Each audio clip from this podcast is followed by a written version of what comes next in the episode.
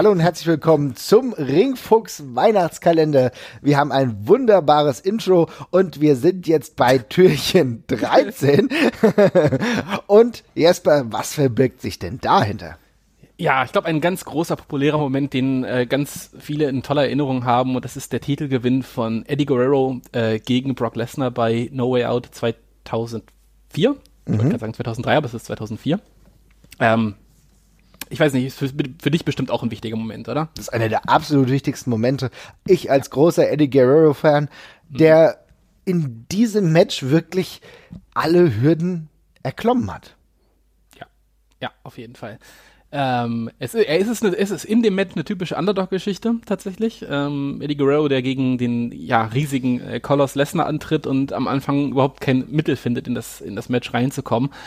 Es ist aber halt auch noch viel mehr, weil diese Story von Eddie Guerrero, äh, die dahin geführt hat, wirklich äh, einfach extrem spannend und cool war. Also ich muss ganz ehrlich sagen, das war einer der ersten, Sto also Stories, an die ich mich richtig erinnern kann, mhm. äh, zumindest in der jüngeren Zeit, mh, mm, äh, wo ich richtig investiert war in einen Charakter, weil dieser ganze Weg von Eddie Guerrero zum Mitkader, der irgendwie mit dabei ist und immer schon cool ist und den man, den man auch gut findet, weil er mhm. einfach ein toller Wrestler ist, über dieses Tag-Team mit Chavo, die Los Guerreros, die, wo, wo sie dann eine ganz neue Relevanz und einen ganz neuen Status zusammen auch erreicht haben und bei Publikum wahnsinnig overgekommen sind ähm, bis hin zu diesem Singles-Run, der dann gekommen ist. Das war eine Geschichte, die ich sehr mitverfolgt habe, wo ich wirklich jeden Schritt von klasse fand.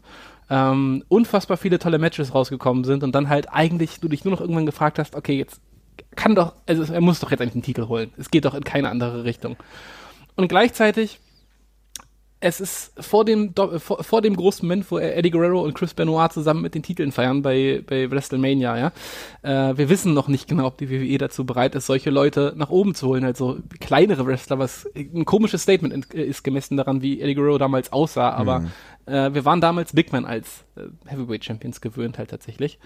Und ähm, darum war da, schwebte der Zweifel immer noch so ein bisschen mit. Und dann kam aber dieses Match gegen Brock Lesnar und diese Underdog-Story, auf die ich gerade schon mal hingewiesen habe, die führt das natürlich auch fort. Also die nährt halt den Zweifel. Man ist sich nicht sicher, ob's, ob's hinhaut.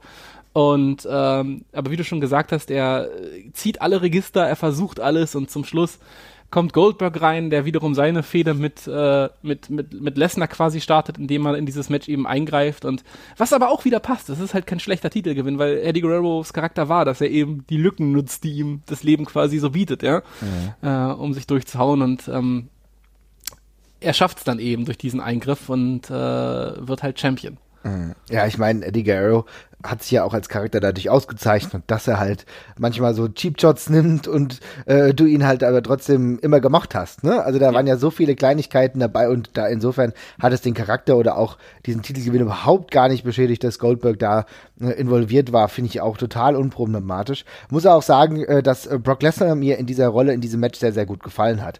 Dass er ähm, auch wirklich gut mitgespielt hat, das glaubwürdig verkauft hat, weil da gehören immer zwei dazu. Du kannst natürlich einen Titelgewinn so her herstellen, dass das aber nicht glaubwürdig ist, dass du die andere Person in, trotzdem auch, dass, dass sie den Titel gewonnen hat, nicht für voll nimmst. Aber das war von allen Seiten richtig gut gemacht und für mich ein absoluter Gänsehautmoment, weil Eddie Guerrero hat damit auch sein Lebenswerk noch mal ein wenig verfeinert.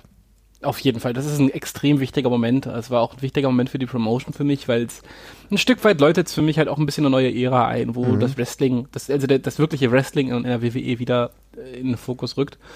Ähm, und wie gesagt, ich war einfach wahnsinnig investiert in die ganze Geschichte und ähm, ist, der Moment liegt mir immer noch sehr am Herzen. Eddie Guerrero liegt mir immer noch sehr am Herzen. Der Tod von ihm, der wiegt für mich bis heute tatsächlich nach. Mhm. Und umso schöner ist es, an diesen Moment zurückzudenken, weil es einfach es hat alles gepasst in dem Moment. Es passt alles zum Charakter. Ähm, es, die Geschichte, die danach kommen, die sind auch noch alle cool und es war auch einfach ein gutes Match tatsächlich. Mhm. Und ähm, ja, haben, glaube ich, viele noch sehr gute Erinnerungen dran. Auf jeden Fall. Und ich merke, diese kleine Ausgabe ist nur ein Cliffhanger für eine große Eddie Guerrero-Folge irgendwann mal. Auf jeden Fall. Auf jeden Fall.